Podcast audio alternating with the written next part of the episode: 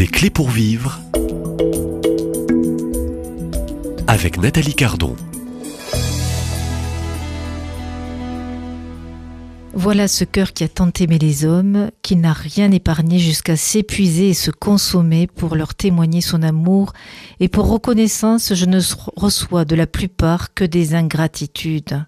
Et aussi, deuxième citation, l'amour n'est pas aimé. Donc on, voyage dans ce quatrième épisode avec euh, mon invité, autrice de ce livre, Un enfant dans la prière de la maltraitance à la miséricorde.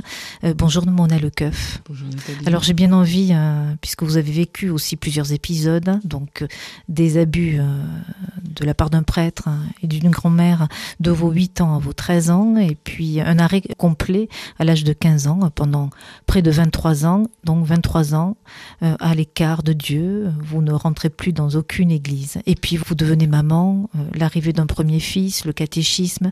Et puis au fond, le bon Dieu a beaucoup d'humour. Vous connaissez cet humour du bon Dieu. Aujourd'hui, il a su vous prendre la main et puis vous récupérer. Alors on pourrait tant et tant dire deux choses sur votre parcours. Il y a l'épisode aussi très beau, et vous sauriez déjà. Et puis, bon, Paray-les-Moniales, c'est Saint-Claude de la Colombière, euh, c'est aussi euh, l'association Un enfant dans la prière. Alors, racontez à nos auditeurs. Ah bah, quand j'ai reçu ce sacrement de réconciliation dont je parlais il y a quelques jours, et que venaient euh, la paix et, la prière, j'ai trouvé, j'avais trouvé la solution du manque que je vivais quand j'écoutais des enfants au point écoute, parce que étant professeur, j'avais euh, participé à un point écoute, c'est-à-dire une structure qui écoute les enfants en souffrance.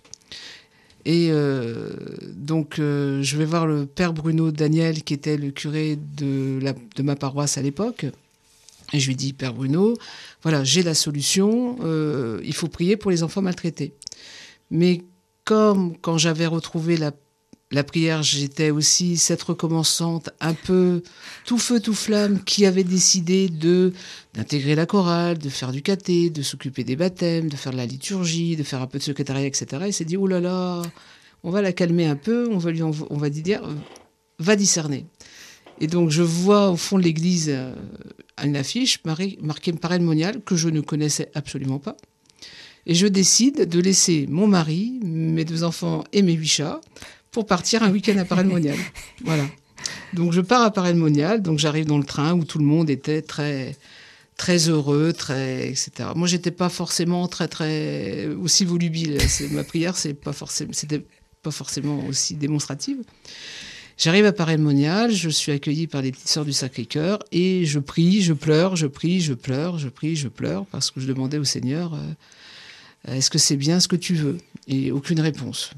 Donc, euh, et je logeais juste, juste à côté de, de, l'église Saint-Claude-la-Colombière, là où sont les, reliques de Saint-Claude. Donc j'allais régulièrement voir son crâne, etc.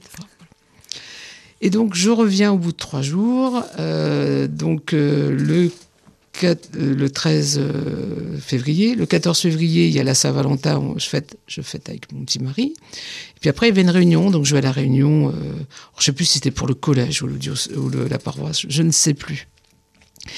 Et comme je suis une femme têtue quand même, j'ai décidé, je décide de retourner à l'oratoire du presbytère qui était tout au fond de la cour, prier, demander de nouveau à Dieu si c'était bien sa volonté.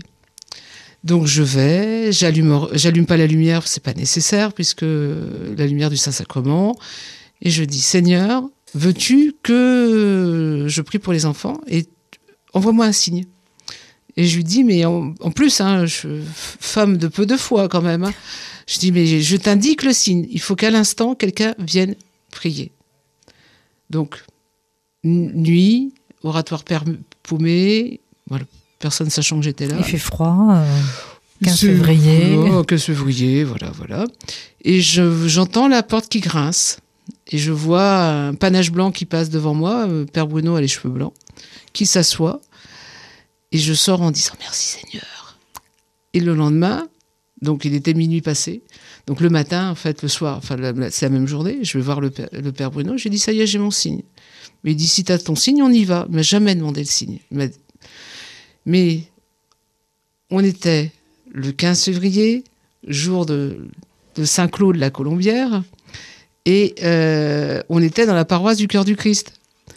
Donc, euh, comme je dis, Dieu est humour parce qu'il m'a fait prendre le train pour partir trois jours dans un endroit où euh, je suis revenue sur une paroisse qui portait le même nom le jour de, la fête du Saint, Saint Claude, qui était le père confesseur de Marie Marguerite à la coque, qui était celle qui avait reçu les messages de mhm. Jésus. Euh, voilà, donc je suppose que, je suis désolée, ça va peut-être paraître un peu iconoclaste, que le Seigneur a des actions à la SNCF, c'est pas possible.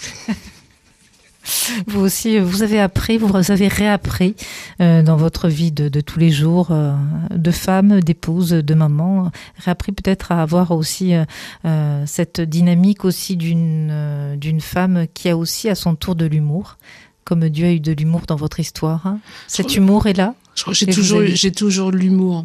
C'est un peu, on parle une, clé de survie parfois. Oui, c'est, c'est l'humour des camps. Vous savez, euh, l'humour juif est souvent très caustique. Et en fait, j'avais développé cet humour-là en, me moquant même de mon corps, etc. Euh, ça fait partie de ma personnalité depuis toute petite.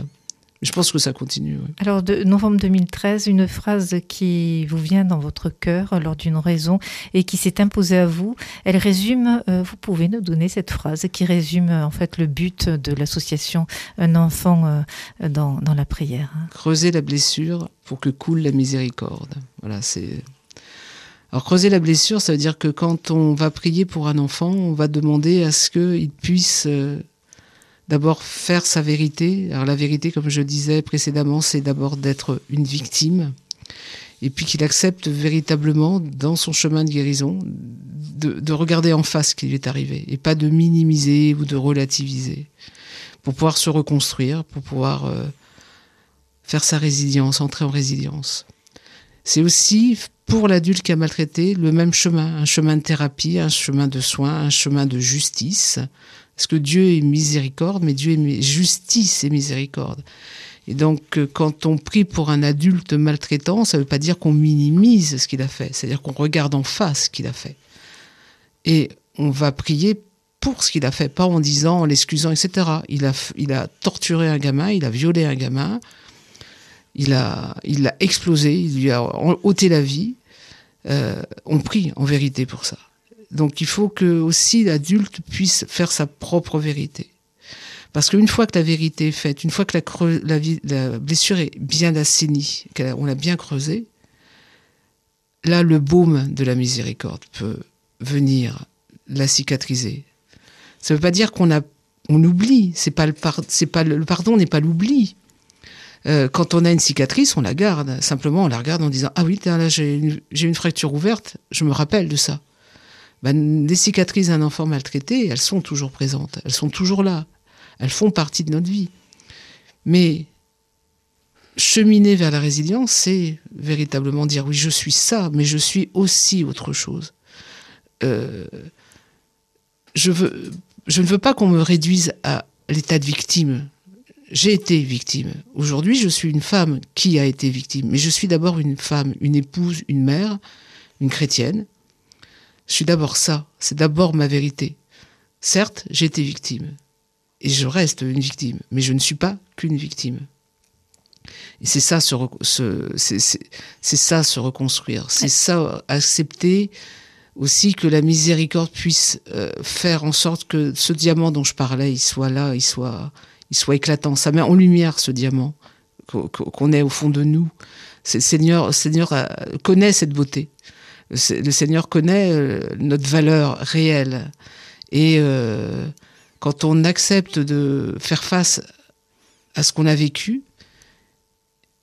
qu'on soit maltraité ou maltraitant, parce qu'on peut se reconstruire. Il y a aussi des reconstructions de maltraitants aussi. Alors on en parlera demain pour, euh, je dirais, euh, en conclusion de cette série, euh, euh Mona le Kafka, c'est la fin de... le temps passe, le temps presse, mais nous reviendrons pour clôturer un peu cette série sur la maltraitance faite aux enfants. Et puis, vous allez beaucoup plus loin avec cette association. Vous appelez, au, au fond, les, les priants à prier pour ces adultes un maltraitant. C'est pas toujours compris, on en parle demain. si vous le voulez bien. D'accord. À demain, même À lieu, demain. même heure. Et ceux et celles qui souhaitent donc vous lire, vous découvrir, on peut vous découvrir par écrit avec ce livre aux éditions Salvatore, un enfant dans la prière de la maltraitance à la miséricorde. Et il y a aussi un site hein, de votre association. Et c'est www.uedlp.com. À demain, même lieu, même heure.